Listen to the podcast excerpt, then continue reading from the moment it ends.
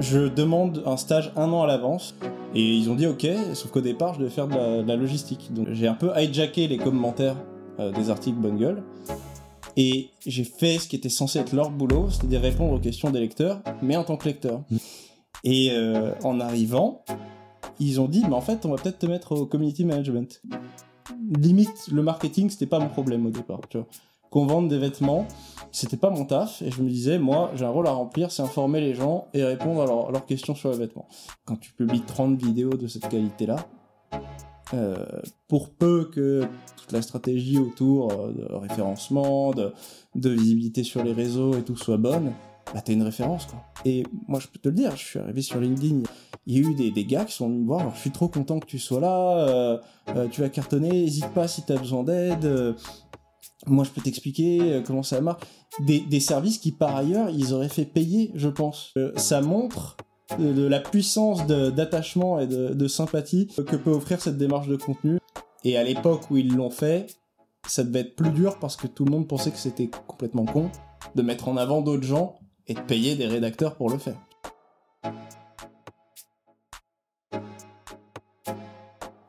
Salut tout le monde, bienvenue sur Aftermarket, je suis Clément SSB et aujourd'hui on va parler stratégie de contenu avec Nicolo Minchilo. Salut. J'ai bien prononcé Euh, Minkilo. Minkilo. Si vous vous êtes intéressé aux vêtements dans les 7 dernières années, soit son visage, soit euh, le nom de la marque pour laquelle il travaillait, Bonne Gueule, va vous dire quelque chose. Vous avez fait une des meilleures stratégies de contenu dans le monde du vêtement masculin. Ça fait plaisir. Ça vous a propulsé euh, au rang de référence, un petit peu on pourrait le dire. hein. Vous étiez à la base un- un- un- une boutique qui avait un blog et maintenant vous avez C'est une boutique en ligne. Ouais, alors moi j'y travaillais plus du coup, mais euh, c'est euh, je sais plus combien de boutiques il y a, je crois qu'il y en a 7. Mm. Et euh, encore encore avant, peu de gens le savent, mais Gueule c'était euh, le blog d'étudiants de Benoît, mais genre en 2007 quoi. Et après c'est devenu le média, puis une marque, puis les boutiques, puis un e-shop. Voilà. Donc une énorme success story. Nicolo était à l'intérieur, il va vous raconter les coulisses de cette success story, comment ils ont organisé ça avec leur stratégie de contenu. Il va aussi vous parler parce que maintenant tu ne travailles plus chez Bonne Gueule, tu Non. es indépendant, consultant donc pour les marques de mode, pour le produit, la stratégie de contenu, la rédaction de contenu. Tout à fait. Donc tu vas nous donner toutes les clés et euh, tu vas aussi nous parler de comment maintenant tu trouves aussi, euh, tu augmentes ta visibilité via LinkedIn. Tu t'es lancé il y a pas longtemps. Ouais, avec un post assez marrant. Alors, c'est pas mon vrai lancement, mais déjà, je vais vous dire, mon meilleur post, celui qui a fait 27 000 impressions, c'est euh, c'est mon meilleur de loin. Mm. C'est presque la moitié de mes impressions au total au bout d'un mois et demi. Euh, c'est quand je suis parti et j'ai fait euh, Salut, je suis nul en LinkedIn, mais il paraît qu'il faut faire un effort. Ça, c'est mon accord. Non, mais et vraiment, je tiens, genre, je déteste ce truc de merde complètement corporate. Je savais pas que c'était devenu comme c'était maintenant. Mm. Et on m'a dit, va sur LinkedIn. Va. Je fais, ok, très bien. Bon, salut, je suis nul à ça, mais faut faire un effort. Euh, je quitte bonne gueule. Je sais faire ça, ça, ça. Voilà, bisous. Tu vois, 27 000 impressions. Je, je ne me l'explique pas, j'essaye pas de le reproduire parce que il est très clair que c'était Ouais. une fois. Et voilà. Et après ça, bah, j'ai pris des vacances pendant trois mois. Et, euh, et quand je suis revenu, j'ai commencé à tester un peu. Euh, J'étais très content parce que euh, il y a plein de gens qui me connaissaient déjà, qui m'ont accueilli Mhm. et qui m'ont donné quelques tips, ce qui m'a permis sans doute de pas bider trop fort euh, dès le départ Ouais. notamment Matteo De Oliveira, Ouais. le prête-plume, très sympa. Et euh, bah en fait, j'ai commencé par essayer de faire du tofu, mofu, bofu. Ok, ça on va y classique, revenir. Voilà. On est encore dans Ok. l'intro, mais euh, Ça pas de souci. Et euh, tu vas nous tu vas nous raconter exactement euh, exactement ça. Donc on va parler de stratégie de contenu de LinkedIn. Ça va être euh, génial. Moi j'ai hâte de savoir euh, Ok. de, de connaître les coulisses de ces stratégies-là. Avant ça, deux choses. Vous pouvez, vous avez dans le premier lien de la description, vous avez les liens, les outils qu'on va mentionner, euh, tout- toutes les ressources. Et deuxième chose, merci à Factory 5.42, le studio vidéo en plein centre-ville de Toulouse, pour rendre ce podcast possible. Allez, euh, Nicolo, je te propose de chiner Et bah, à ta santé. à la tienne aussi. Bon, commençons par le début. À la base, t'es pas passionné de sap. À la base, euh, je suis pas passionné de SAP. À la base, euh, je suis un mec comme plein de mecs de ma génération, j'ai 29 ans donc qui passe son temps sur internet et qui aime bien apprendre des choses sur internet. Et à la base, avant Bungle, je crois que je commence à lire Bungle à 19 ans. Mm. C'était début début. Et juste, j'aime bien parce qu'il y a une approche pédagogique. Mais j'ai envie de pousser le truc assez loin. Et du coup, j'essaie de tout lire et de tout apprendre. Et en fait, ça me laisse avec plus de questions que de réponses, euh, ce que c'est fait pour vulgariser, donc euh, c'était peut-être pas fait pour quelqu'un qui voulait vraiment avoir toutes les réponses. Mais ça me laisse aussi très intrigué par par le milieu. Euh, moi, j'étais assez euh, assez comment dire, j'aimais bien les fringues, mais mais euh, mais l'idée d'en faire une passion me paraissait trop superficielle Mm. pour ça. Et en gros, je vais je vais voir Bungle pour leur demander de faire un stage euh, stage optionnel de, de licence, euh, je fais une licence d'infocom, tu vois. Et euh, je demande un stage un an à l'avance. Et en fait, comment j'ai fait? Bah, C'est que je suis arrivé, j'ai fait euh, s'il vous plaît, s'il vous plaît, euh, j'adore ce que vous faites, Euh, j'apprends super vite, j'ai déjà tout lu, euh, j'écris bien. Et ils ont dit ok, sauf qu'au départ, je devais faire de la, de la logistique. Donc, euh, logistique, quand t'as pas de logisticien, euh, ça veut dire euh, emballer, expédier les, les Oui. commandes, tu vois. Mais pendant l'année qui s'est écoulée, euh, entre le, le mois de juin euh, 2014 où j'ai signé le stage et le mois de juin où j'ai dû les rejoindre, bah, j'ai fait un petit truc, c'est que euh, j'ai un peu hijacké les commentaires euh, des articles Bungle et j'ai fait ce qui était censé être leur boulot, c'est-à-dire répondre aux questions des lecteurs, mais en tant que lecteur. Et je l'ai fait en étalant le peu de science que j'avais à l'époque, mais, mais je l'étalais. Et euh, en arrivant, ils ont dit, mais en fait, on va peut-être te mettre au community management, qui est du coup euh, chez Bungle, community management, c'est pas maîtrise des réseaux sociaux, genre zéro. Euh, D'ailleurs, c'est pour ça que je suis pas un crack de LinkedIn euh, en Mm. arrivant ni d'Insta. C'est plus comme un, un mec qui donne des conseils gratuitement et qui répond à, à toutes les questions des lecteurs. Et j'ai fait ça. Et ce qui s'est passé, c'est que c'était pas beaucoup, on était 6, 7. Mhm. Et je me suis retrouvé propulsé là-dedans avec euh, 40, 50, 80 demandes tous les jours.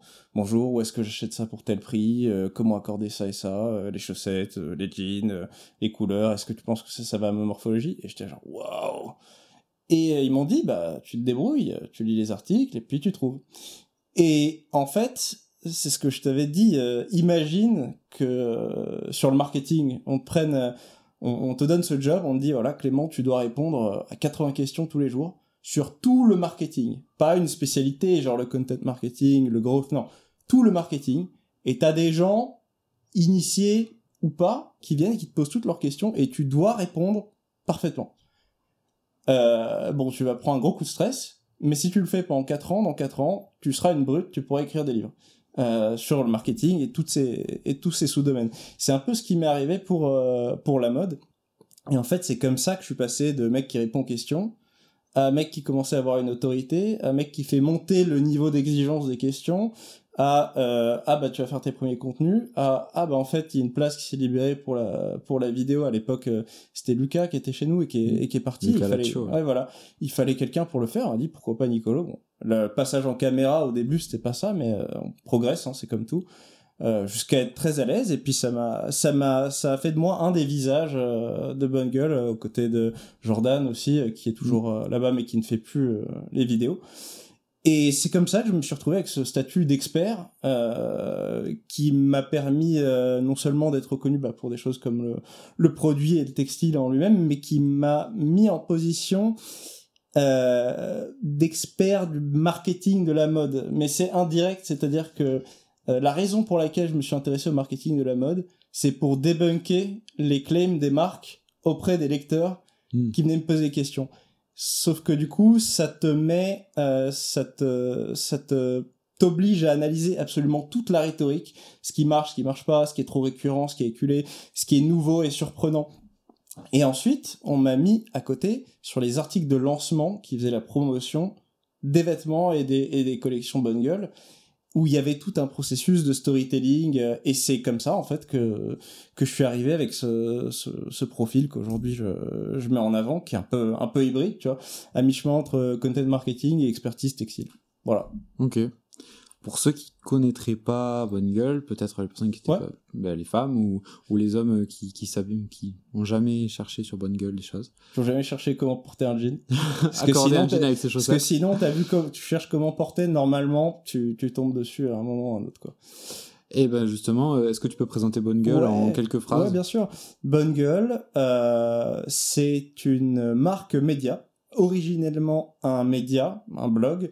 Euh, et en fait, euh, c'est le plus important, c'est ça, c'est que au départ, c'était un blog qui expliquait comment s'habiller aux, aux hommes spécifiquement. Et à partir de ces conseils-là, ils ont développé euh, des premières collabs qui leur ont donné les sous pour devenir une marque à part entière. Et euh, la grande spécificité de cette marque, c'est d'être une marque qui développe des vêtements en accord avec le discours de son média. Et c'est ça, en fait, euh, c'est ça, je pense, le, le point le plus saillant et ce pourquoi c'est une référence de content marketing, c'est spécifiquement ça. C'est la synergie entre les deux. Et euh, au départ, les gens pensaient que c'était un modèle un peu débile parce que euh, vraiment, hein, ils ont dit à Benoît et Geoffrey, les fondateurs, euh, mais pourquoi vous faites ça? Parce qu'ils mettaient en avant d'autres marques. Tu vois. Ils disaient, vous pouvez acheter les trucs chez C'est machin, chez bidule.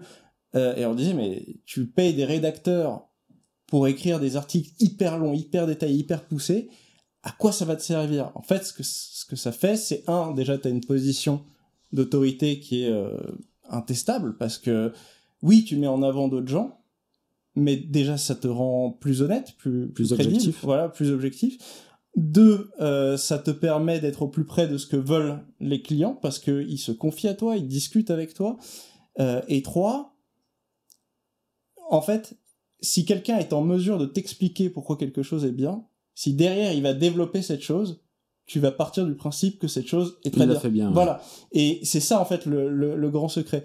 Et euh, plutôt que de, de, de voir ça comme une, une concurrence néfaste, c'est- en fait c'est plus euh, tu deviens plus une euh, un référent. Euh, et c'est très et c'est très utile pour la marque. Alors après ça, ça a toujours posé des questions tu vois de de- d'équilibrage entre les deux. Actuellement Bungle part plus sur une dynamique marque avec du brand content, je pense. Hein, je je sais plus, mais c'est plus euh, c'est plus ce que je vois depuis euh, les derniers mois. Mais euh, en tout cas, ce qui les a propulsés là en, en tant que référence, c'est cette dualité là. Voilà. Ok, très bien. Je te propose qu'on rentre dans le dur. Ouais. À l'époque, chez Bonne Gueule, donc vous faisiez des, des vidéos, Ouais. concrètement, des capsules ou, ou enfin pas des capsules parce qu'à l'époque les capsules c'était euh, 15 euh, 10 15 minutes euh, où vous expliquiez alors soit un peu de philosophie du vêtement, soit comment porter un jean, soit des conseils pratiques. Euh, comment est-ce que tu choisissais ce sujet de vidéo? Alors, moi, euh, au tout départ, l'idée c'était euh, de rester fidèle au rôle du média. Je croyais vraiment à ce truc. euh, D'ailleurs, je veux de plus en plus le gens le, le dire sur LinkedIn, mais plus tu donnes, plus tu reçois. Bah, moi, j'étais là en mode euh, limite le marketing, c'était pas mon problème au départ. Tu vois, qu'on vende des vêtements, c'était pas mon taf, et je me disais, moi, j'ai un rôle à remplir, c'est informer les gens et répondre à, leurs- questions sur les vêtements. Donc entre les commentaires, euh, les discussions euh, au coin d'un café, euh, ce que t'entends, tu commences à te faire une idée des besoins des hommes en termes de, de vêtements, que- des questions qu'ils ont, histoire de morpho, de couleur. Il y a des patterns qui viennent, puis tu vois des, des grands sujets émerger, et euh, je les traitais. Et en fait, ce que, ce que moi je fais, euh, et ce qui je pense distingue un peu mon contenu, c'est que euh, je déteste le cas particulier. Enfin, je déteste. Je trouve ça assez peu intéressant. Euh, je trouve qu'il est bien plus intéressant de développer et d'expliquer un principe, un grand principe, euh, pour ensuite pouvoir l'appliquer à une infinité de cas particuliers. Si la théorie est suffisamment bonne et solide au départ et que ton lecteur la comprend, euh, il sera bien plus armé que si tu euh, étudies cas par cas.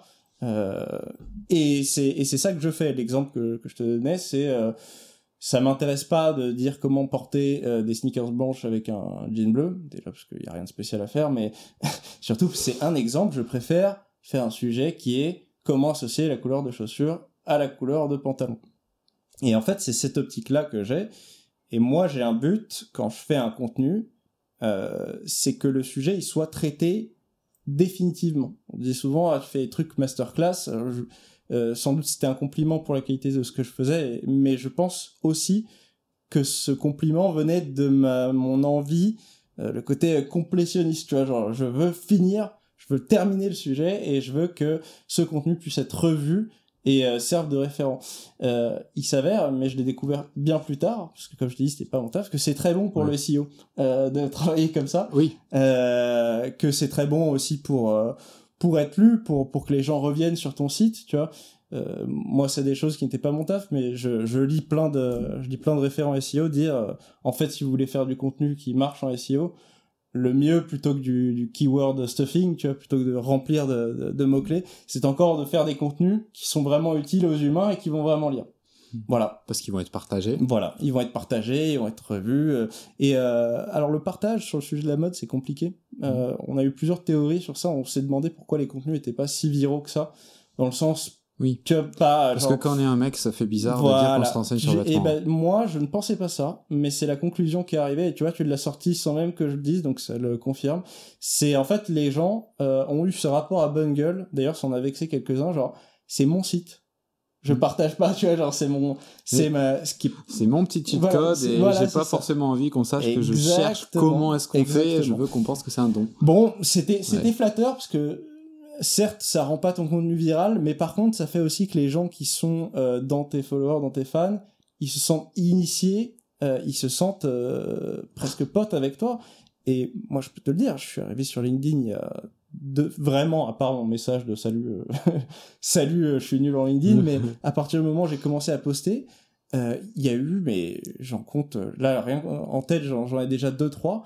Il y a eu des, des gars qui sont venus me voir, genre, je suis trop content que tu sois là, tu vas cartonner, hésite pas si t'as besoin d'aide, euh, moi je peux t'expliquer euh, comment ça marche.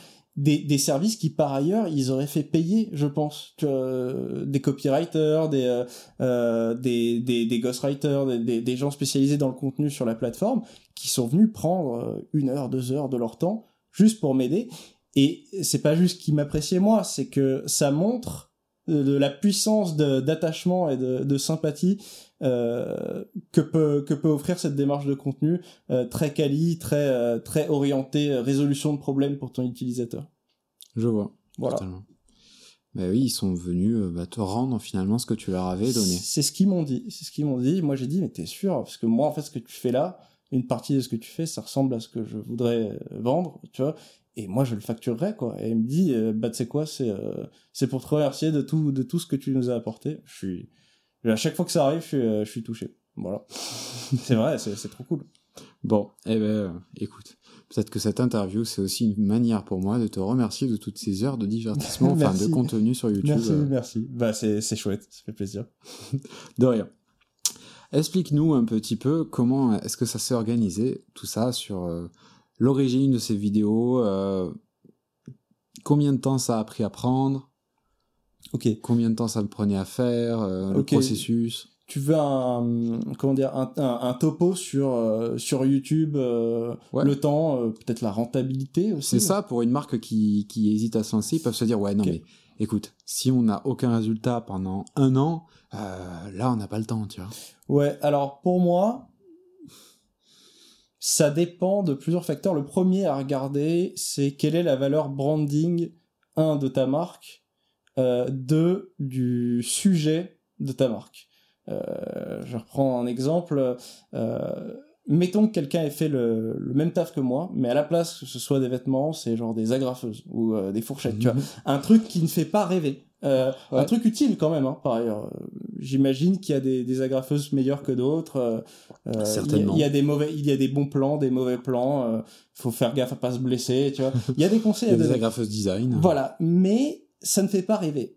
Euh, c'est sûr que quand tu réponds à la fois à un problème et à une aspiration, tu as un potentiel de sympathie, de, de rêve, d'attachement, d'addiction qui est beaucoup plus fort. L'autre exemple que j'ai pris sur lequel ça aurait pu marcher, ça pourrait être une entreprise qui est en rapport avec l'automobile. Euh, là, je suis sûr que oui, il y a, y a ce qu'il faut en termes d'univers, d'histoire, euh, en termes d'utilité, parce que les gens euh, se disent peut-être tu peux donner plein de conseils, genre genre est-ce que euh, chez quel garagiste aller, euh, euh, quelle est la couleur de bagnole la plus indémodable, il y a Ouais. plein de trucs. Euh, donc déjà, faut considérer ça. Si euh, ta marque ou ton ton entreprise, ton service euh, est lié à un sujet qui a une bonne valeur aspirationnelle, je pense qu'en taffant bien, en un an, ça peut donner des vrais résultats. Euh, peut-être moins, mais c'est, je dirais effectivement que pour ce cas spécifique, si au bout d'un an ça fait rien, c'est qu'il faut que tu changes ta façon de faire, clairement, euh, ou que t'arrêtes, mais euh, il faut pas continuer à faire comme ça, et surtout que, euh, bah, tu dois le savoir, hein, mais créer du contenu vidéo c'est cher. Ouais. Euh, surtout si t'as pas la, la, la ressource en interne, euh, c'est cher. Il y a aussi une notion euh, d'éphémérité qui est un peu stressante, comme sur, euh, sur LinkedIn, c'est-à-dire tu le postes, il génère ses vues, et puis ensuite, s'il n'y a pas d'écosystème autour, il a fait ses vues, puis c'est fini, quoi. Tu Ouais. vois. Et euh, justement, il y a une notion d'écosystème, c'est pourquoi, pourquoi euh, travailler à, à partir de problèmes, c'est que moi j'ai toujours vu ça comme euh, les chapitres d'un livre. C'est-à-dire, j'aurais jamais pu écrire un livre en entier et persuader quelqu'un de le lire sur Internet. Euh, pour des histoires de temps de concentration, le mien comme celui du lecteur. Euh, mais en revanche, l'idée d'avoir cette collection de réponses à des problèmes et à des besoins concrets fait que là, oui, tu crées un, tu, tu, tu bâtis vraiment un truc. Les gens vont revenir, les gens ne vont pas attendre que la vignette leur soit présentée. Les gens vont aller sur ta chaîne, euh, ils vont s'abonner parce que ça va comme ça va être comme aller à l'école, mais sur un sujet qui t'intéresse vraiment et dans un format qui te fait plaisir. Tu vois, c'est le c'est le côté. Moi, je croyais, je sais pas pourquoi j'ai pas mentionné ce mot avant, mais pédagogique. Tu vois, c'est c'est vraiment genre la pédagogie moderne qui euh, qui qui qui lie le- le- l'entertainment euh, et l'info. C'est l'infotainment. Il faut faut faire ça comme ça. Et euh, en termes de temps, moi, pour moi, une vidéo de 10 minutes, ça me prend entre deux heures si je suis extrêmement inspiré euh, ou une journée si je galère à écrire. Et en tournage, c'est c'est 1h30 pour quelqu'un qui est très rodé. Pour le faire parfait, nickel, moi j'ai une méthode où, euh, où tu as un script, euh, tu lis ton script, tu, euh, tu répètes les lignes jusqu'à ce qu'elles soient parfaites. Il y a des gens qui font du bullet point et ils improvisent. C'est plus confortable à produire, mais, mais comment dire, ton, tu vas pas être aussi performant en termes Mhm. de rétention d'audience. En fait. Ouais, tu vas pas avoir un, Voilà. un phrasé aussi direct. Exactement. Euh, Et encore une fois, ça dépend des, des, des, des qualités euh, d'expression de, de l'intervenant. Mais euh, moi, je conseille aux, aux gens de pas chercher à être naturel. Euh, c'est le pire conseil qu'on puisse te donner. Personnellement, j'ai commencé, euh, j'ai été encouragé à la première vidéo, lynché à la deuxième. Ok. Parce- La première, ils sont gentils. La deuxième, ils font bon, allez, tu dépêche-toi, parle mieux, exprime-toi mieux, prends plus la confiance. nanana.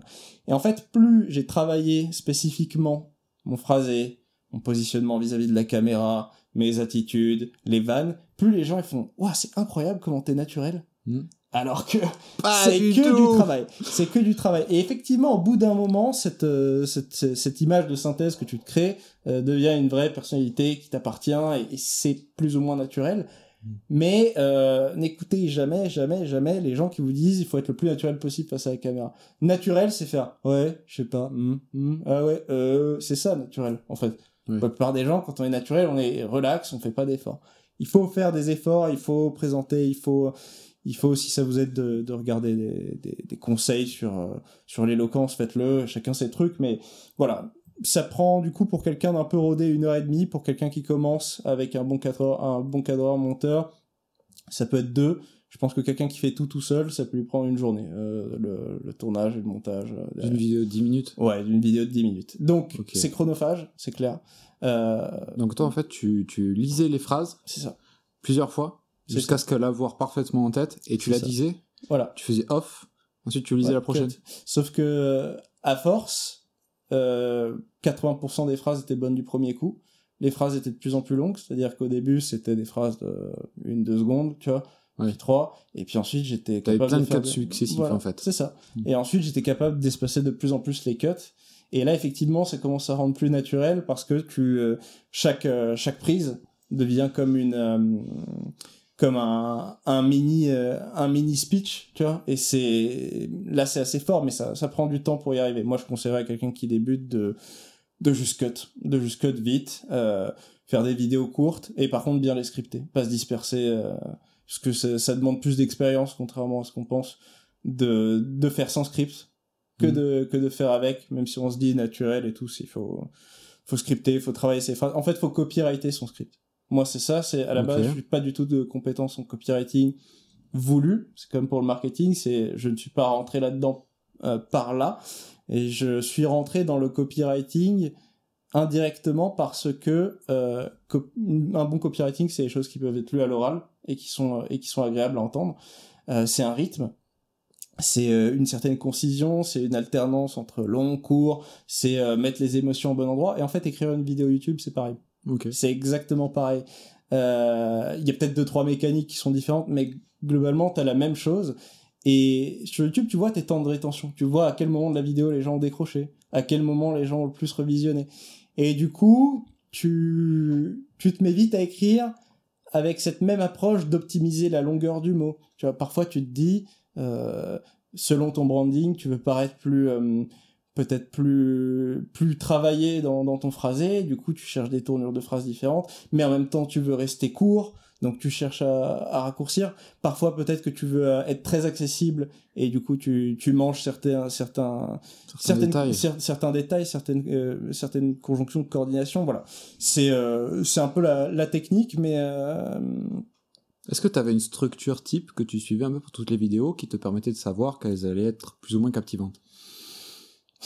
Moi, je suis un élève de l'école publique française. euh, et euh, thèse, antithèse, synthèse, ça marche très bien. C'est vrai. C'est vrai que c'est- je faisais pas mal ça. c'est c'est mon logiciel de départ. Je je- j'ai vraiment beaucoup aimé la philo au lycée. Euh, j'ai retenu aucun auteur, pas chercher. Je, je, Mm. je parfois je prends les, les contenus, euh, les contenus, les les écrits. Ça s'appelait pas des contenus à l'époque des autres. J'oublie complètement qui l'a fait, ça devient à moi. Euh, je suis pas du tout un mec de fort en citation, euh, zéro. Mais j'adorais la, la rhétorique. Et euh, pour moi, thèse, anti- antithèse, synthèse, c'est, euh, c'est la base, quoi. Ça, ça te permet euh, de, de véhiculer un point, de l'argumenter, ça te permet de tenir compte euh, des gens qui pensent différemment de toi euh, et de te rendre crédible à leurs yeux aussi. Et à la fin, la synthèse des deux, c'est toujours un peu difficile à. Je trouve que c'est assez intestable quand c'est bien fait. Tu vois, t'as une vidéo. Oui, euh, on a évoqué euh, ton point de vue, on a évoqué euh, celui de l'autre. Et... on les a confrontés, tu vois. Ouais. Et, je trouve que ça rend très, ça rend très crédible en fait euh, comme fonctionnement. Après, il y a ça, ça c'est la structure argumentative, et dedans il y a, il y a plusieurs trucs. Il y a, il y a le fait d'évoquer le maximum d'exemples possibles Ok. euh, euh, et ne pas se, ne pas se cantonner à, à son exemple subjectif. Tu vois, naturellement, moi, euh, je suis pas streetwear. Euh, à chaque fois que je faisais une vidéo de mode, euh, je cherchais aussi à évoquer euh, l'exemple qui parlerait aux gens streetwear. Tu vois, donc euh, penser cible pour chaque paragraphe. C'est c'est un peu long, tu vois, mais chaque paragraphe que tu fais dans une vidéo YouTube, tu réfléchis à qui va le voir, qu'est-ce qu'il va ressentir. Ça aide de répondre à tes commentaires parce que c'est pas agréable. Souvent, tu, tu, tu- surtout, tu retiens plus les commentaires négatifs. Mais après, dans ta tête, ta communauté devient un genre d'entité vivante qui te parle pendant que t'écris. Et t'es en mode, ah, mais je sais que si j'écris ça, tu vas me dire, ah, machin. Et du coup, tu commences à pouvoir anticiper les contrepoints.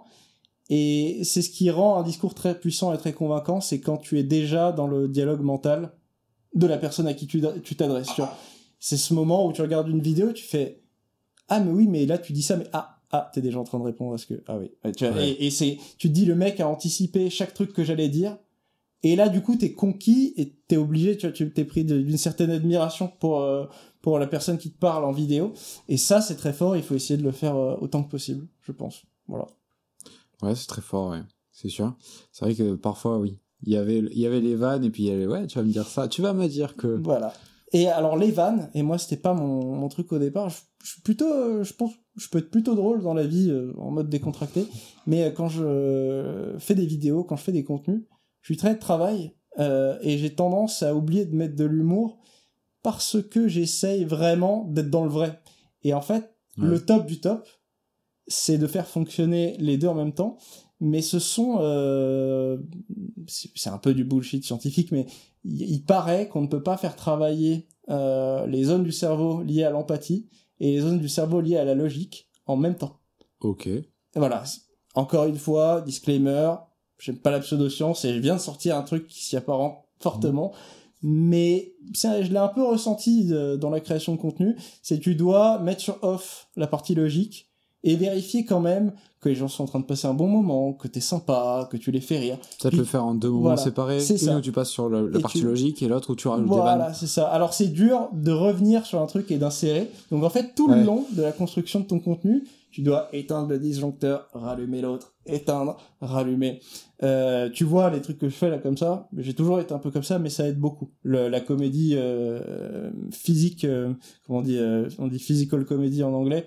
Euh, Jim Carrey, excellent exemple. Tu veux devenir plus plus cool sur YouTube, tu vas voir les films de, de, de Jim Carrey.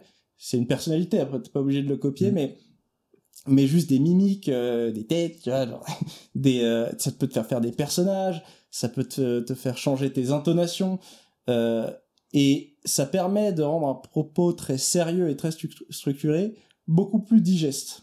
Donc euh, il y a de ça. Et voilà, pour moi, c'était ce processus, euh, une structure argumentaire, euh, détailler des exemples bien, bien variés pour montrer que tu as pensé à tout et à tout le monde, réfléchir à qui va t'entendre et qu'est-ce qu'il va penser et qu'est-ce qu'il va ressentir à chaque paragraphe, et alterner émotion et, et logique au cours de l'écriture. Réfléchir à qui va t'entendre et à ce qu'il va penser chaque paragraphe. Voilà. Ça, c'est vraiment un conseil très puissant et on... Il y a beaucoup de gens qui font de la rédaction d'articles et tout ça, et je pense pas que c'est quelque chose qu'ils aient en tête tout le temps. Et pourtant, tu le dis, ça fait énormément de sens. Bah après, euh, ils ont peut-être d'autres euh, d'autres points forts que j'ai pas. Euh, Moi, comme je t'ai dit, quand on regarde des vidéos à moi, il faut que je fasse un effort pour que ce soit relax. Tu vois, il y a des gens, tu les regardes en vidéo et t'as l'impression de parler à un vieux pote. Tu vois, les, les, les streamers qui marchent super bien. Euh, bon, moi, je regarde pas du tout streamer, mais tu finis quand même par tomber dessus, même sur YouTube. Ouais. Et ils ont ce truc. euh, moi, je joue, euh, je joue beaucoup aux jeux vidéo et, et j'ai joué euh, à World of Warcraft comme plein de gens quand j'étais gamin. Et donc parfois j'ai encore des vidéos qui ressortent, même si j'y joue plus. Et il y a un gars, le streamer le plus connu de ce jeu, il parle que un tiers du temps du jeu. La plupart, t'as l'impression d'être dans un... La plupart du temps, t'as l'impression d'être dans une discussion de café avec un gars. Euh, il fait ouais, c'est vrai et tout. Tu vois, quand des mecs qui viennent et, et qui répondent sur stream, il fait ouais, c'est vrai, il y a ça. Mais moi, j'ai l'impression que... Euh... Après, il fait une vanne, tu vois. Et ça, c'est une valeur très différente de celle que je propose ici Ouais. mais qui est très forte aussi, tu vois. Je sais pas si c'est possible de vraiment concilier les deux euh, pour une question de- d'e- d'efficacité, tu vois. Mais euh, mais voilà, d'autres gens n'ont peut-être pas ce- cette approche-là, mais il y a des gens qui sont plus doués pour euh, pour te faire passer un, un moment détente. Et il faut pas oublier que dans une euh, dans un contexte d'hyper concurrence en termes de, temps de cerveau, qui est vraiment genre le paradigme actuel, c'est c'était t'es en concurrence avec euh, avec Netflix, en je sais plus je sais pas à qui je pique cette phrase, hein, je l'ai lu sur LinkedIn, mais désolé.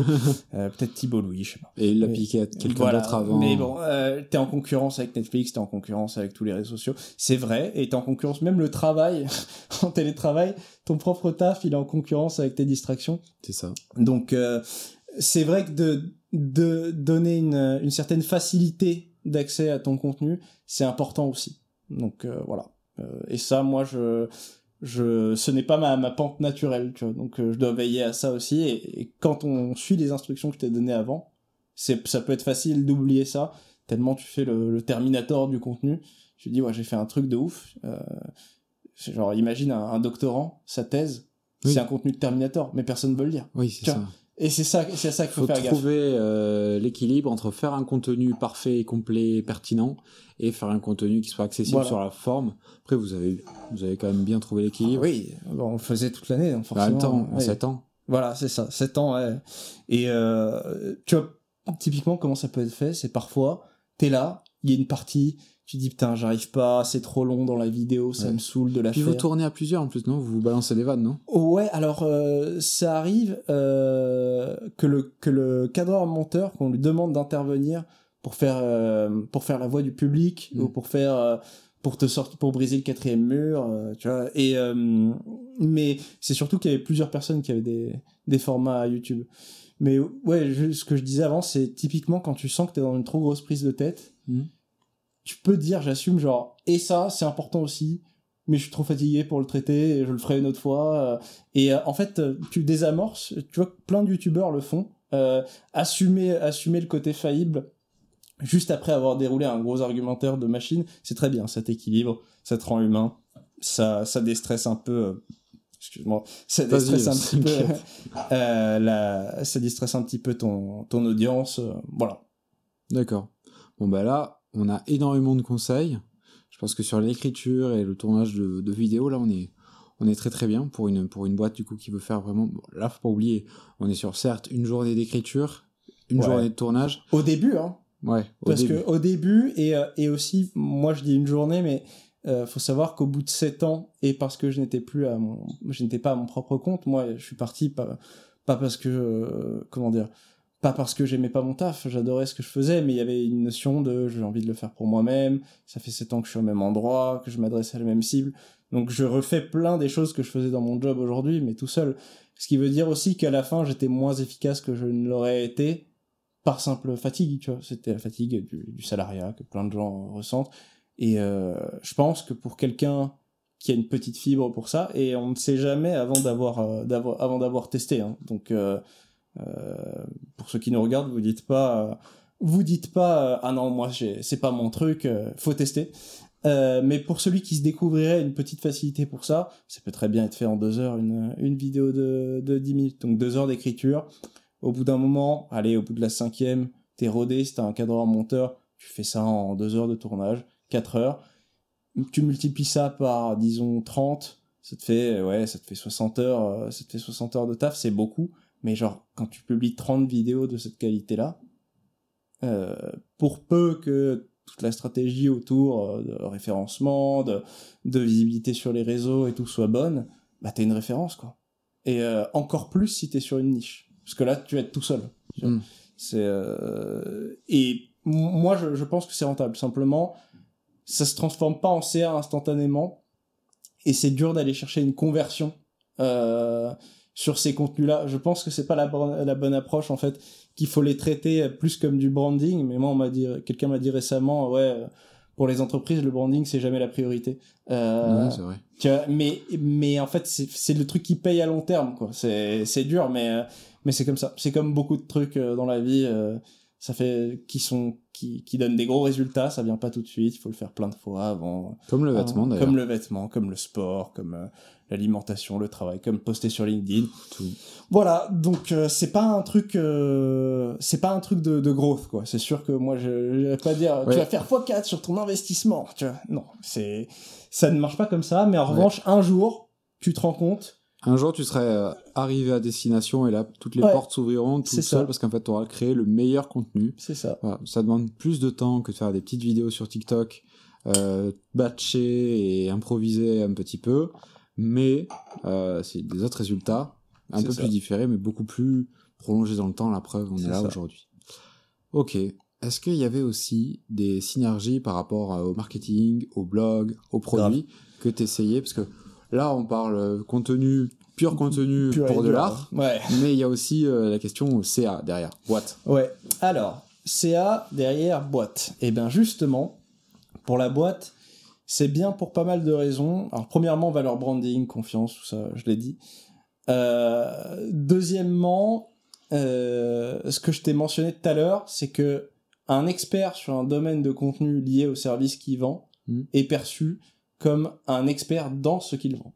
Et ça, euh, je veux dire, quiconque va nous voir sur LinkedIn le sait déjà. euh, il suffit de lire le, feed. C'est euh, les gens vendent en ayant donné du contenu gratuit qui aide tout en témoignant de leur expertise.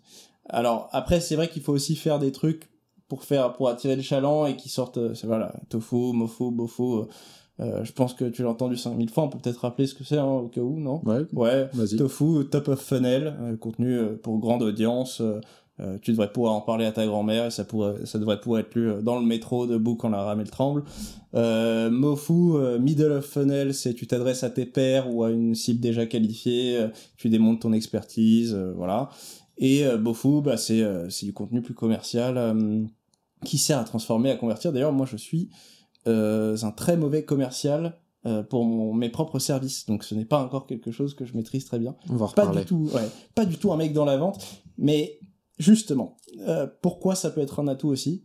C'est que le hasard fait que n'étant pas du tout un mec dans la vente quand j'écris quand j'écrivais des articles de lancement et quand j'écris là, j'ai sorti une, on fait une, collaboration avec Petron, marque de sous-vêtements qui sort bientôt. Quand j'écris un article pour parler du produit qu'une marque lance, ça fait un truc très différent qui marque les esprits parce que je sais qu'on doit vendre le produit, je sais qu'on doit persuader que la, personne euh, que le produit est bon, mais je n'ai aucune idée de ce qu'est la technique commerciale dans ma tête ou une très vague idée.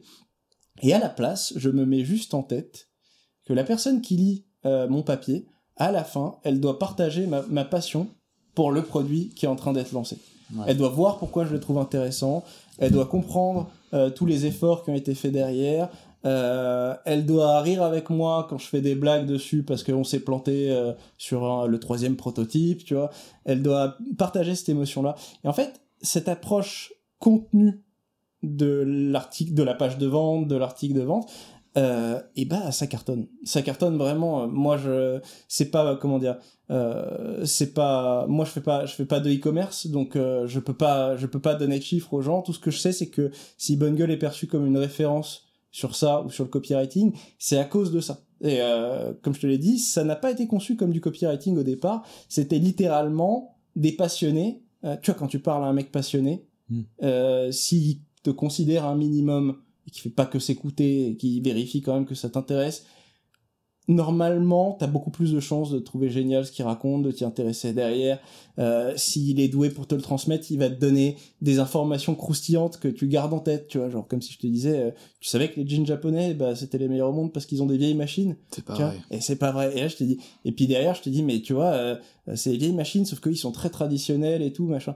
Et ça, techniquement, c'est du copywriting. Mais moi, la façon dont je l'ai fait et dont je l'ai toujours fait, c'est pas ça. C'est, il faut que tu comprennes pourquoi je kiffe ce truc. C'est, il faut qu'à la fin de l'article, tu te dises pas, ce mec est chelou, euh, il est obsédé par des toiles de jean. Il mhm. Faut que tu te dises, putain, je savais pas que c'était aussi intéressant.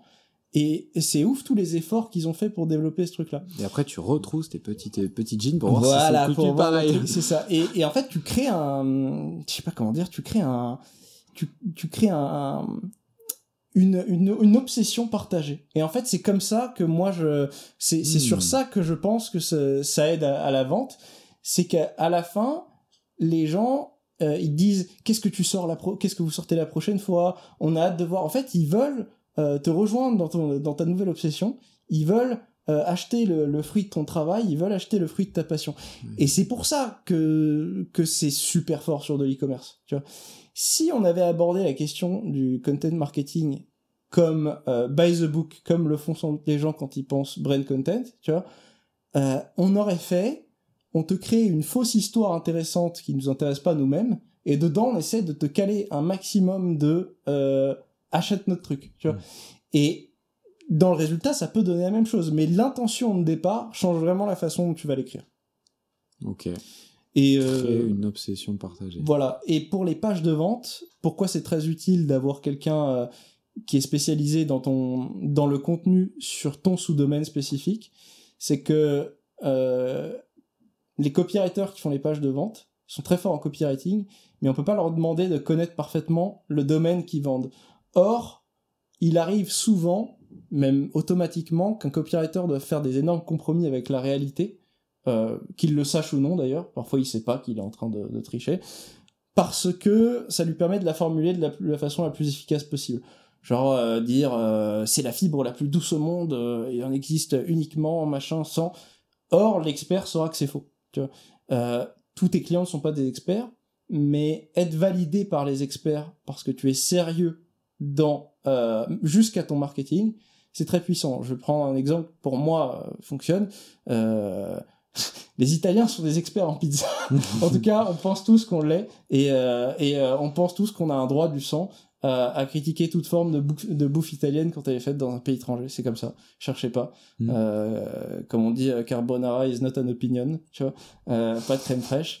Et si tu penses au groupe Big Mama, tout leur cérémonial client, c'est quoi? Je te dis en tant qu'Italien, ça sert à te faire revivre l'impression d'authenticité de tes propres moments de famille dans ton propre pays. Typiquement, tu prends un tiramisu, ils te disent Vous en voulez encore?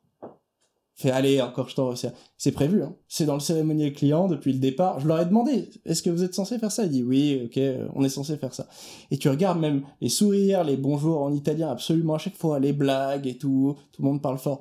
Et en fait, en tant qu'Italien, tu sais qu'en plus les fondateurs ne sont pas italiens, mais tu es obligé de ressentir un, truc, une, expérience qui te fait te dire, moi, euh, italien vrai de mes deux parents nés sur un seul français, j'approuve ce restaurant. Et tes potes, pas italiens, qui ont l'habitude que tu casses les bonbons à chaque fois qu'on parle d'un resto italien, ils disent quoi? Même Nicolo, il a dit que c'était bon. Ah bah on va y aller. Et donc pour revenir à ce que je disais au départ, si euh, les experts qui sont euh, proches de ta cible valident ce que tu fais jusque dans ton marketing, ta cible va être extrêmement rassurée. Genre, si tu vends des fringues, t'as l'habitude, tout le monde veut te vendre des trucs, tout le temps. Mm. T'as l'habitude, donc, par principe, t'es pas capable, un, de voir ce qui est faux ou non, mais tu sais qu'il faut appliquer un principe de méfiance, parce que tout le monde essaie de te vendre son truc. Mais si un jour, euh, tu veux acheter des fringues et on te dit, ouais, c'est bien, en plus, c'est pas des conneries ce qu'ils disent dans leur argumentaire, et que le mec qui te dit ça, c'est ton pote qui s'y connaît grave, toi, tu réfléchis plus, tu vas acheter là-bas, tu vois. Et en fait, je pense que ça marche pour tout, ça marche pour, ça marche pour le service. Euh, imagine, c'est des cours de danse, euh, et ton, ton, pote qui est danseur pro, il dit ouais ouais et tout, et ils sont vraiment bons, eux, je les ai vus, euh, c'est pas des conneries, leur méthode, c'est réaliste et tout. Je les ai vus à l'opéra, je sais pas, tu vois. Et tu te dis ah ouais, je vais aller chez eux. Et ça, c'est la position, la position de, euh, de référent, d'expert, qui ne peut être obtenue pour moi que via le contenu. Ok. Voilà très très intéressant. C'est des choses que j'entendais pas forcément dans, dans les bouches d'autres euh, content marketeurs. C'est peut-être parce que je suis pas content marketer. C'est ça. C'est pour ça, c'est pour ça que je t'ai invité parce que je savais que tu aurais une vision totalement différente. Mais j'ai hésité à venir. Euh, on peut se le redire face à la caméra parce que je me suis dit, est-ce que je suis légitime? Nanana. Ouais. Bon. Et je t'ai dit, mais putain, regarde ce que t'as construit. Mais mais parce qu'en fait, moi, euh, sur les 7 ans, ce n'est qu'au bout de 5 ans, 5 ans et demi que je me suis dit, c'est vrai que je fais du marketing, en fait. Parce que moi, au départ, euh, pour moi, déjà, je confondais, euh, je te dis, j'ai arrêté en plein milieu de ma licence pour bosser chez Bungle. Donc, euh, j'ai fait une licence de com, j'ai vite fait des cours de marketing, mais c'était des bases complètement datées. et pour moi, bah, le marketing, c'était surtout le bullshit marketing. C'était le mauvais marketing, c'était la, la, la, connaissance que, que j'en avais. Et c'est vrai que sans le savoir, je me suis construit en opposition au mauvais marketing. Mm. Mais peut-être que ça m'a permis de faire du marketing, mais pas si mal, du coup. Voilà. peut-être que ça t'a permis ça. Voilà. Si t'es construit en opposition au marketing aux mauvaises pratiques. Ouais. aux mauvaises pratiques. Et, euh, et comme je te l'ai dit euh, au départ, pourquoi je me suis intéressé au marketing des marques? Pour débunker les conneries auprès de mes lecteurs qui me posaient des questions. C'était vraiment juste pour ça. Mais à force de tout débunker, je dis ah ouais c'est malin, j'avais jamais vu celle-là. Tu vois j'avais jamais vu le coup de euh, le coton bio, euh, euh, ça consomme moins d'eau, donc même si c'est du coton, c'est c'est c'est écologique. Et tu te mets à, à, avoir en tête tous les arguments qui existent, comment ils s'imbriquent et tout. C'est vachement pratique. Ok, trop bien. On a bien parlé de, content marketing. Je pense qu'on a bien compris comment tu t'avais construit cette stratégie chez, chez Bungle et comment... J'étais pas seul, hein, faut le dire. Oui, non, t'étais avec euh, Jordan, c'est ça qui était à, et, puis, et puis les, les fondateurs ont euh, au départ activement euh, participé. C'est c'est eux hein, qui ont qui ont eu cette idée de la. le blog de Benoît à la base. Voilà, et, et c'est Benoît et Geoffrey qui ont eu cette idée de, la double casquette et de la synergie entre les deux. Après, nous, que ce soit moi, Jordan, Lucas, à un moment, comme on était spécialisé là-dessus, on l'a emmené plus loin que ce qu'eux avaient fait au départ mais il faut rendre à César ce qui est à César, c'est euh, les fondateurs qui ont eu l'idée de départ. Et à l'époque où ils l'ont fait, ça devait être plus dur parce que tout le monde pensait que c'était complètement con de mettre en avant d'autres gens et de payer des rédacteurs pour le faire, tu vois. Contre rien, pas de oui parce que je me permets de le dire, du coup il n'y avait pas de sponsoring chez Bungle. C'est il y avait pas de marque qui te payait genre de temps en temps tu gardais la fringue euh, à la fin mais c'est pas une motivation suffisante pour euh, pour euh, si tu disais cette marque elle est bien, c'était pour l'unique et seule raison que tu pensais qu'elle était bien euh, et que et que plus tu donnais de bons conseils, plus les gens étaient contents et revenaient te lire. voilà. Je vois. Bon, maintenant t'es plus chez Bonne Gueule. Non. Tu t'es lancé euh, en autonome, en indépendant. Petit auto-entrepreneur modeste. Est-ce que tu peux nous parler un petit peu de, de ce que tu vends aujourd'hui un peu plus et comment est-ce que tu le vends? Ouais. Alors, euh, faut savoir que ça fait que deux mois déjà que je vends. ça. euh, Il y a des gens, j'ai travaillé un peu dès le départ parce que en faisant salut je me casse euh, sur LinkedIn, il y a des gens qui ont fait genre salut tu veux faire ça, salut tu veux faire ça, et j'ai dit ouais vas-y tu vois pour tester euh, des journées de conseil. euh, J'ai aidé quelqu'un euh, à monter euh, son son shop multimarque de mode. Cette personne a, a voulu le faire seule. Moi je lui ai dit bon c'est dur mais je vais je vais rester avec toi et je vais je vais te donner on a passé des journées entières dessus. Je pense que cette personne a mis le projet en pause. C'est vraiment, c'est vraiment chaud de faire ça, de faire ça tout seul euh, dans le contexte actuel. Mais j'ai eu, voilà, j'ai eu des, j'ai eu la collab avec euh, la marque de sous-vêtements Petron. J'ai eu un peu d'emailing. Au début, tout est arrivé un peu comme ça. Et j'ai juste dit oui à pas mal de trucs parce que j'ai pas mal de compétences et que je suis littéralement parti en disant, je sais pas ce que je fais, mais voilà ce que je sais faire. Euh, maintenant, c'est beaucoup plus clair pour moi et euh, ce que j'essaye de proposer aux marques, c'est euh, un service qui est en adéquation avec tout ce que je t'ai expliqué juste avant sur la stratégie de contenu et la synergie avec le produit. Parce que le gros, le, comment dire, le gros inconvénient euh, de cette méthode-là, c'est que si t'es pas passionné par ton produit, parce qu'il n'y a pas de raison qu'il soit passionnant, parce que le produit n'est pas assez bien, euh, n'est pas assez compétitif, pas assez unique, euh, pas assez fort, pas assez, euh, il a pas un bon product market fit pour euh, que je disais pour le pantalon. Euh, et ben, ça sert à rien de faire du contenu comme ça. Enfin, ça sert pas à rien, mais Mm. mais euh, Il faut qu'il y ait une base authentique. voilà, que toi-même, tu sois euh, complètement amoureux de ton produit. c'est ça. Et si tu ne l'es pas, bah faut travailler jusqu'à ce que jusqu'à ce que ce soit ce soit le cas et jusqu'à ce que tu aies raison de l'être parce que bon, parfois aussi les gens sont amoureux de leur produit euh, parce que c'est eux qui l'ont fait, fait, ouais. et c'est normal et c'est leur bébé euh, et je le comprends encore plus qu'avant maintenant que je suis indépendant, tu vois. Euh, j'ai rencontré plein de fondateurs de marques et et euh, des trucs qui t'apparaissent comme des défauts évidents euh, limite t'en parles comme ça tu te rends compte que tu fais une bourbe parce que pour eux c'est un point c'est un point sensible voilà donc en fait moi ce que je propose aux marques c'est on va bosser sur une stratégie de contenu euh, je peux en rédiger une bonne partie et euh, je le fais encore mais mon but c'est de le faire le moins possible. Pourquoi? Parce que déjà j'ai gratté pendant 7 ans. Euh, donc euh, évidemment euh, c'est un muscle que j'aimerais reposer un petit peu plus.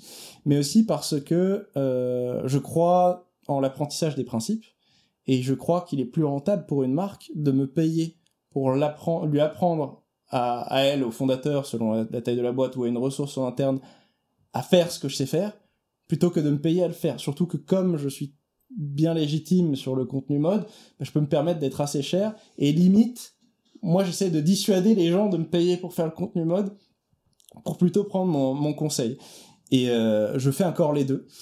Euh, et en fait, ce que je vends sur le conseil, c'est euh, cet apprentissage euh, euh, au jour le jour. Moi, je fais du, je fais du, euh, je fais du made with. Tu vois, il y a des gens qui disent, euh, qui te juste te donnent le contenu et tu appliques. Moi, euh, mon but, c'est d'être là, de coacher la personne quand elle a, quand elle apprend à écrire, de, de lui créer un planning édito, de euh, de, de, de trouver des verticales de sujets, de créer un comment dire, de créer des thématiques qu'elle pourra réexploiter, prendre prendre vraiment de l'avance pour que euh, si j'arrête de travailler avec elle, ait pas besoin de me rappeler euh, une semaine après quoi. Surtout que moi je veux varier les missions, donc euh, c'est plus c'est plus intéressant pour moi de travailler comme ça.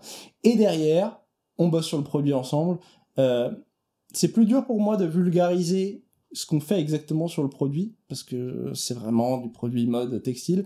Mais en gros, euh, trouver des matières qui ont qui sont qui sont à la fois très belles mais sur lesquelles il y a aussi beaucoup de choses à raconter trouver des designs euh, qui soient plus différenciants parfois c'est le contraire des marques ont besoin plutôt euh, de, de plus rentrer dans le rang parfois euh, euh, il y a une il y a une approche sociologique c'est-à-dire euh, je vais prendre des caricatures c'est jamais comme ça mais comme ça c'est clair mettons que mettons que tu communiques Mhm. pour une cible qui achète des Audi et tu vends des costumes Ouais. voilà faut changer soit faut changer euh, faut, changer faire tes des costumes costumes bien Voilà. boxy, bien design. euh. voilà soit faut, faut soit faut changer ta communication mais voilà moi euh, les marques viennent toujours me voir toujours juste pour le contenu et la plupart repartent avec on va bosser les deux parce que euh, parce qu'elles comprennent euh, après qu'on ait échangé que l'un sans l'autre c'est pas possible quoi enfin c'est possible mais mais je leur dis toujours c'est dommage. voilà, j'essaie pas de te vendre plus.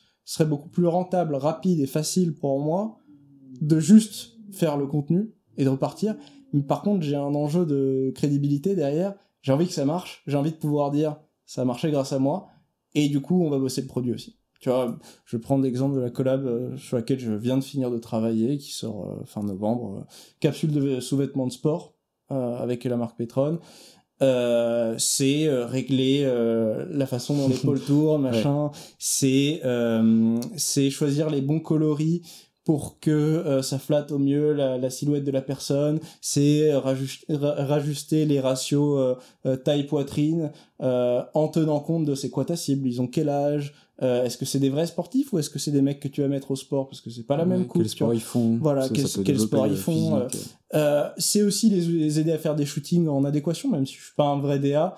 comme il faut tout penser en même temps, j'essaye aussi d'apporter d'apporter du conseil là-dessus euh, parce que ça, ça joue et puis euh, quand c'est nécessaire je fais je fais intervenir mes, mon propre réseau d'experts euh, d'experts sur ça.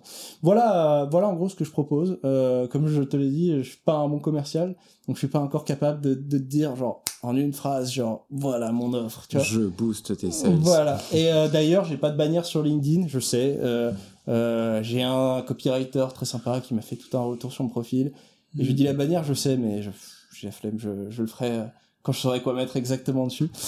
Et, euh, et du coup, tu t'es lancé euh, sur LinkedIn en parlant de vêtements. En parlant de vêtements et et ben ce que je te disais tout à l'heure sur le contenu, c'est il faut toujours tenir compte de à qui tu parles pour chaque paragraphe.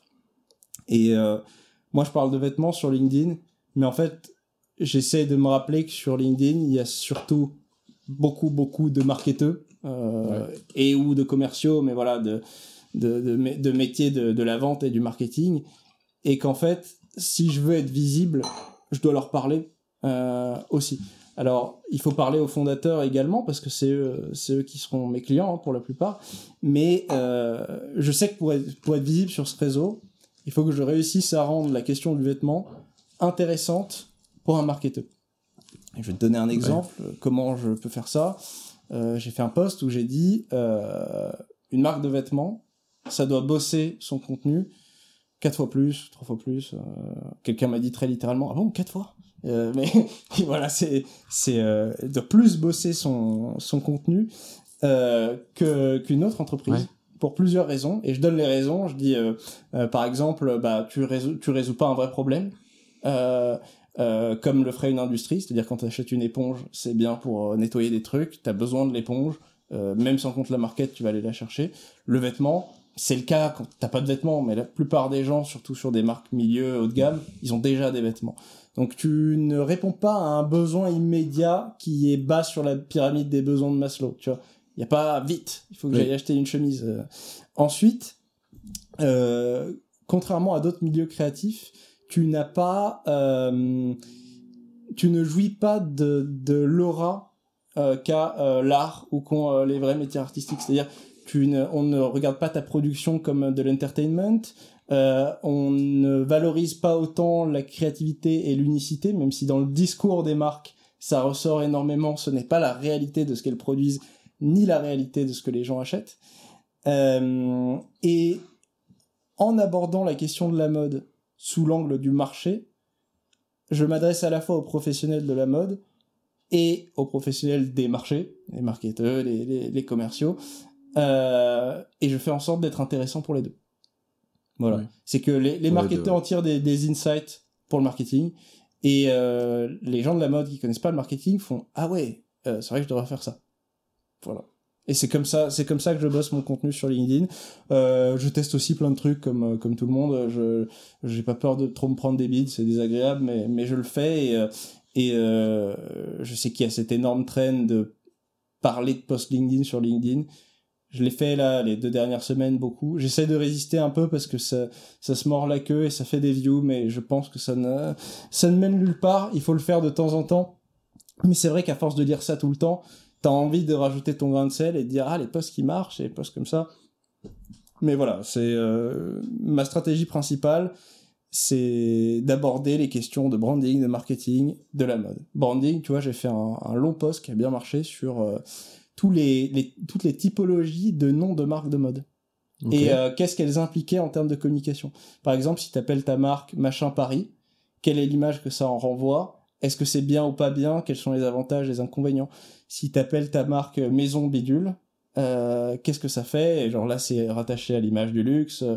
Euh, voilà. Donc en fait, je prends mon sujet d'expertise, je le vulgarise, euh, je fais en sorte de vulgariser à la fois du marketing et de vulgariser de la mode pour être visible par les marketeurs qui forment le, le socle de l'audience LinkedIn et par les gens de la mode qui forment le socle de mes clients. Moi, j'ai une question surtout, euh, Nicolo. Ouais. Est-ce que tu n'en as pas marre de parler de vêtements après plus de 7 ans? Ça arrive. Ça arrive que, que j'en ai marre. Et euh, en fait, euh, je pense que c'est ce qui alimente la qualité de mon contenu.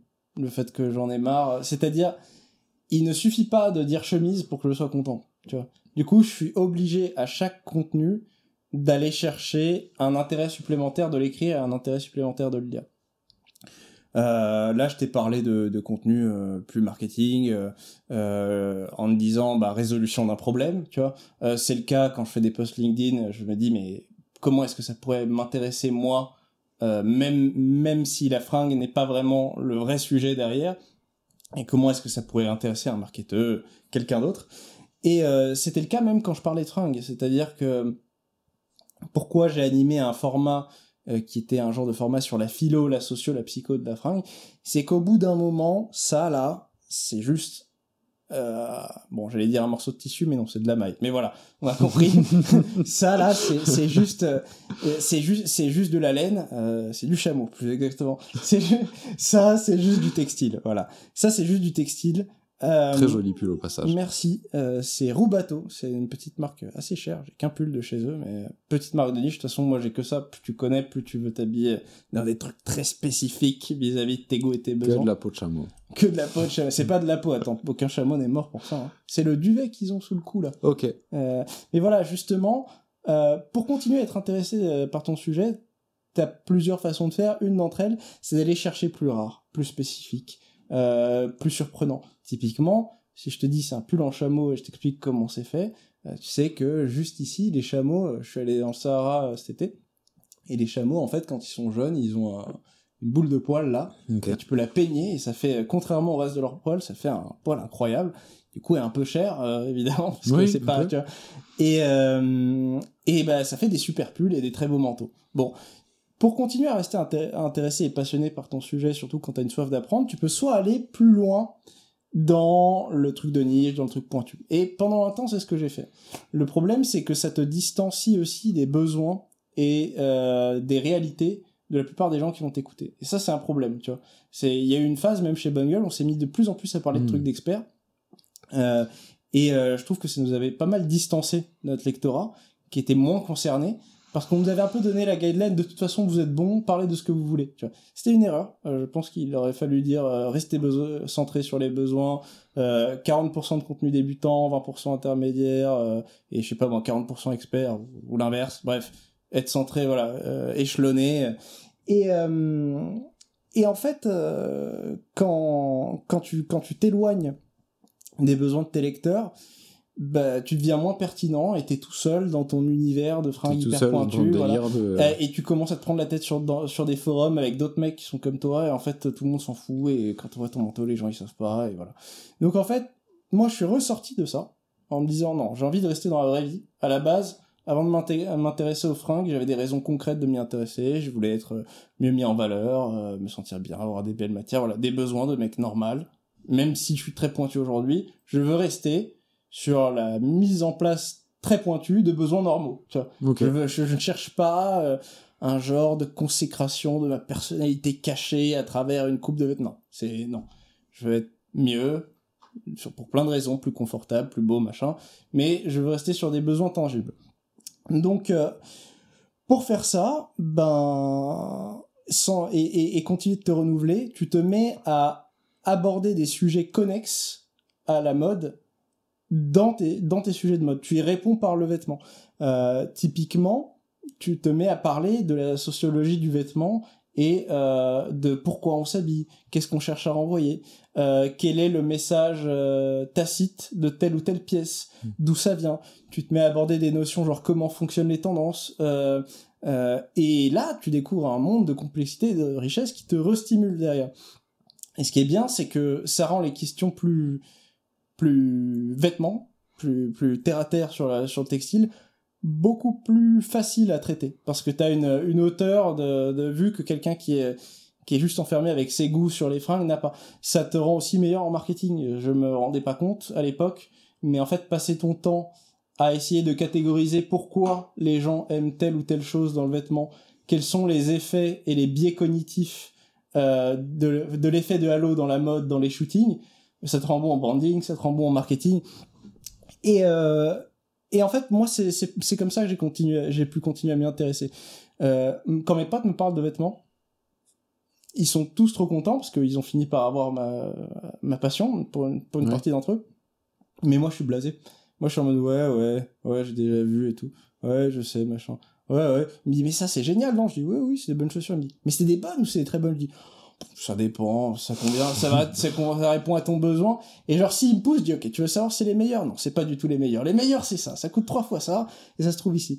Donc, moi, en fait, je parle, je fais semblant de parler de vêtements, mais en fait, euh, je parle de plein d'autres sujets qui s'expriment à travers les vêtements. Et c'est comme ça que je reste, euh, c'est comme ça que je reste intéressé. Sinon, euh, sinon, au bout de, au bout de sept ans, j'y arriverai plus. Il y a des gens qui s'intéressent vraiment, vraiment. Il y a des gens qui sont fascinés par, par la trend, par la valeur euh, inspirative. Moi, je suis incapable de regarder une expo pendant une heure. Je Hmm. me fais chier. Euh, je, je, je n'y arrive pas. C'est pas que j'aime pas l'art, c'est que la, la dimension statique de l'art, tu vois, la photo, les peintures et tout, euh, je n'y arrive pas. Ce n'est pas compatible avec mon, mon, mon temps de concentration. Euh, ça demande de mettre en pause tout ce qui se passe dans ma tête, ce qui est totalement impossible. Euh, et donc, et donc en fait, n'ayant pas euh, ce rapport contemplatif, euh, ou l'ayant moins peut-être que d'autres d'autres gens qui ont mon niveau d'expertise, je ne peux pas continuer à m'extasier devant euh, cette réinterprétation de la réinterprétation. Euh, je suis jamais allé à une fashion week de ma vie. Euh, déjà, Bonne Gueule disait nous invitez pas. Ils envoyaient à tous les, ils disent, ils envoyaient à tous les, hum, tous les, toutes les, toutes les régies euh, RP. Euh, nous envoyez pas de mail, on peut pas y aller. Euh, c'était euh, une prise de position un peu, euh, un peu anti-fashion. C'est drôle parce que l'anti-fashion finalement c'est devenu, un- enfin c'était le nom d'un courant de mode dans les années 2000 euh, qui est devenu très très fashion. Mhm. Mais voilà, il y avait cette position un peu, un peu, euh, un peu contrarienne. Donc voilà, comment je reste intéressé euh, bah, en m'intéressant à autre chose que les fringues et en, en faisant le, le lien. Parce que sinon, ce serait pas possible, tu vois. C'est trop. Mais, euh, mais en même temps, continuer à trouver des choses intéressantes sur une niche, c'est c'est sûr, ça te, ça te démarque, tu vois. Ça, ça, te, ça te donne une valeur, une expertise que, que les gens qui, qui n'ont pas pris un sujet autant en profondeur ne, ne, peuvent, pas, ne peuvent pas avoir. Et c'est et c'est dur, ça, ça demande un côté obsessif, comme euh, obsessionnel, euh, comme je te l'avais dit, c'est Ouais. nécessaire, tu vois. Dès que, enfin, faire une obsession euh, partagée, ouais. C'est ça. Ah bah après, il faut réussir à la rendre partagée. À, à la communiquer. Mais, mais, mais au, au début, il faut que tu arrives. et je pense que c'est c'est différent pour chacun. Tu vois, moi, c'est c'était presque de l'ego qui a nourri l'obsession. C'est le côté, euh, bah, puisque je travaille dessus, euh, il faut que ce soit bien jusqu'au bout. Mm. Euh, il faut que je connaisse tout bout. Il faut que j'ai réponse à tout. Et c'est, je sais pas, c'est de l'ego, si c'est une manie. Et pour d'autres gens, ce sera peut-être euh, la quête de la découverte et tout. En tout cas, il faut que tu trouves une motivation personnelle autre que je veux faire tourner un business, tu vois, euh, pour réussir à être profondément intéressé par ton sujet.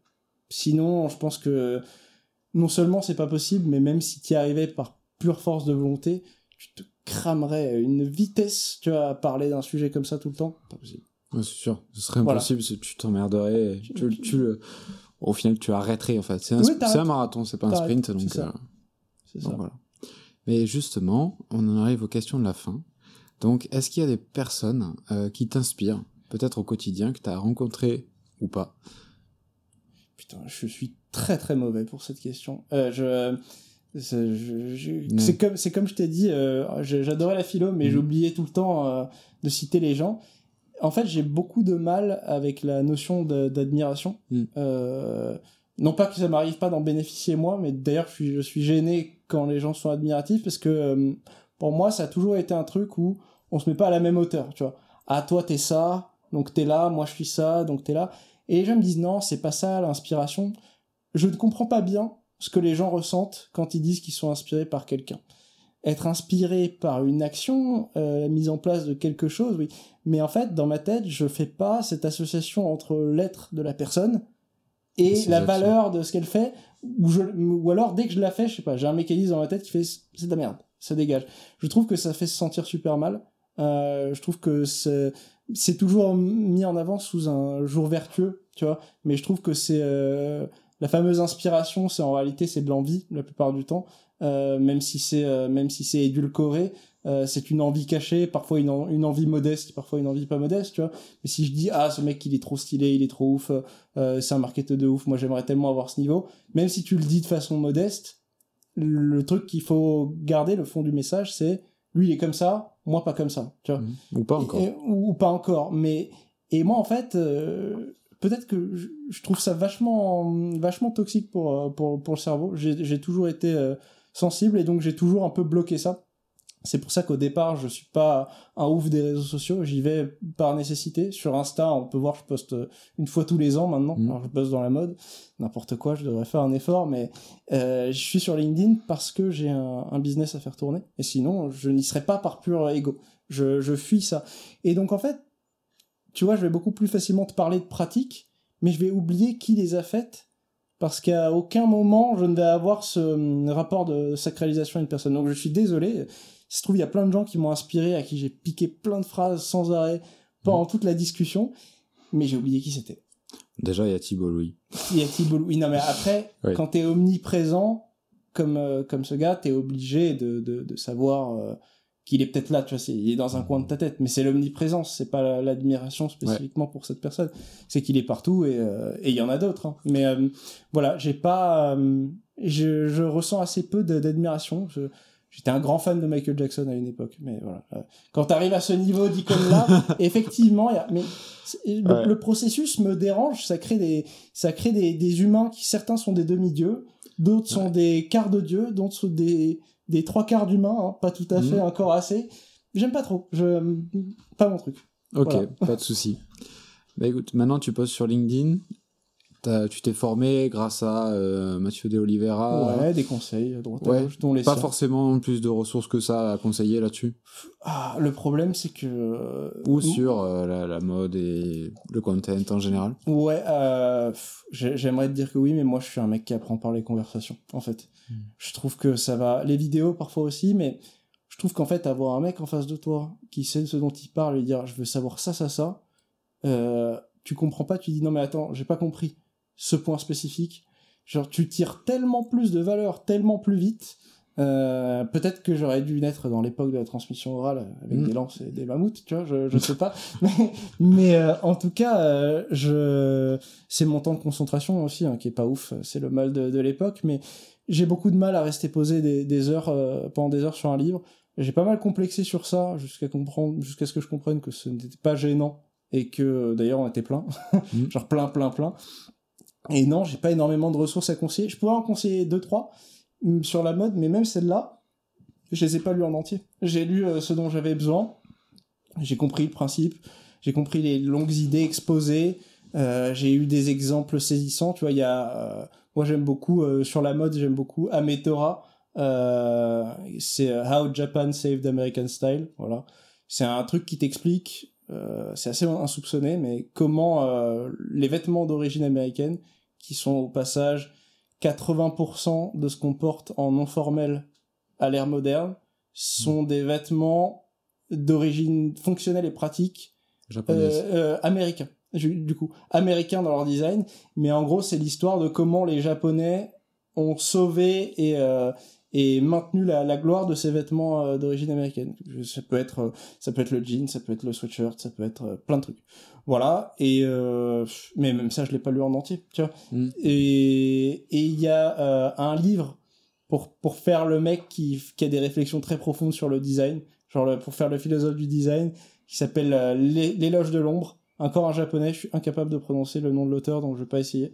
Euh, surtout, je me rappelle pas bien.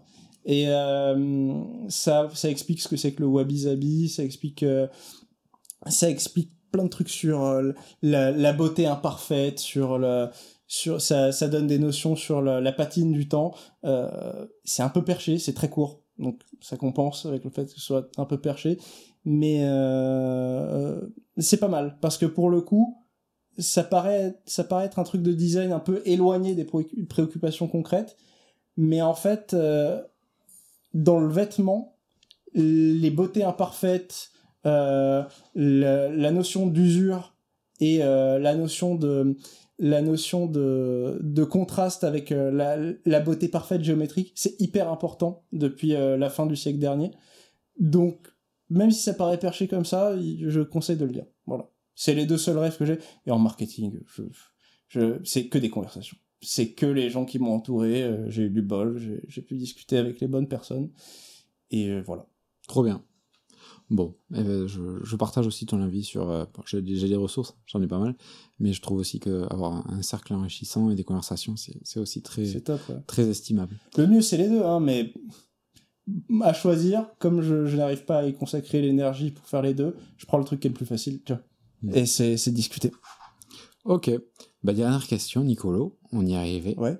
Euh, si tu devais inviter une ou plusieurs personnes sur ce podcast, qui est-ce que tu inviterais J'en ai aucune idée pour les mêmes raisons que qui m'inspire. Euh, tu vois, je peux te dire, euh, je peux te dire d'inviter les, les, copains, genre les, les gens, les gens avec qui je discute sur LinkedIn, tu vois. Mhm.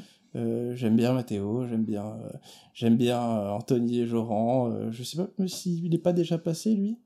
Anthony Joran. Anthony Joran. Non, non. J'aime bien ce gars, j'aime bien Matteo de, de Oliveira. Il y a un gars qui s'appelle Paul, mais je peux pas prononcer son nom de famille en entier. Euh, je crois que c'est un nom polonais avec S-R-K-E. Euh, tu m'enverras son, son voilà, nom sur mais, Mais, euh, mais je vais te le dire, pas parce que je, je ne sais pas encore qui est extrêmement bon ou non, parce que mm. je suis préoccupé par mon contenu. Et euh, du coup, c'est surtout un biais de sympathie. Mais voilà, euh, ces gens-là me sont très sympas. Et bon, c'est vrai que ils sont pas mauvais dans ce qu'ils racontent. Sinon, mm. euh, sinon ça, ça, ne me serait pas venu. Mais je peux pas te dire si c'est euh, les gens invités par-dessus tous les autres, tu vois. Ouais. mais je, je suis aussi Mathéo et j'aime bien, j'aime bien tout l'univers qu'il a, qu'il a construit. Déjà, le mot prête-plume, j'adore. C'est cool, hein J'y repense de temps en temps, je lui dis prête-plume, eh, c'est fort. Tu l'as pris et... Il l'a pris et puis on peut plus les reprendre. Prête-plume, Mathéo. Maintenant, ça, se, ça se voit avec son imaginaire et tout ça. Ouais, c'est cool. Très bien. Bon, et eh ben écoute, est-ce que tu as un mot de la fin? Mot de la fin, je sais pas, bossez vos contenus, bossez vos produits, faites les choses avec passion. Ça restera ça. Voilà. Hmm. On chine pour la fin? Ouais. Santé. Santé. voilà, c'est tout pour cet épisode avec Nicolo. J'espère que euh, tu as aimé le regarder autant que moi. J'ai passé, aimé... j'ai aimé passer ce moment avec toi, Nicolo. Regardez, je sais, c'est pas grave. Voilà, euh, n'oubliez pas, vous avez euh, le résumé de l'épisode et tous les liens dans le premier lien en description. Et puis, un grand merci encore à Factory pour rendre le podcast possible. C'était Clément SSB. À la semaine prochaine pour un nouvel épisode de l'Aftermarket.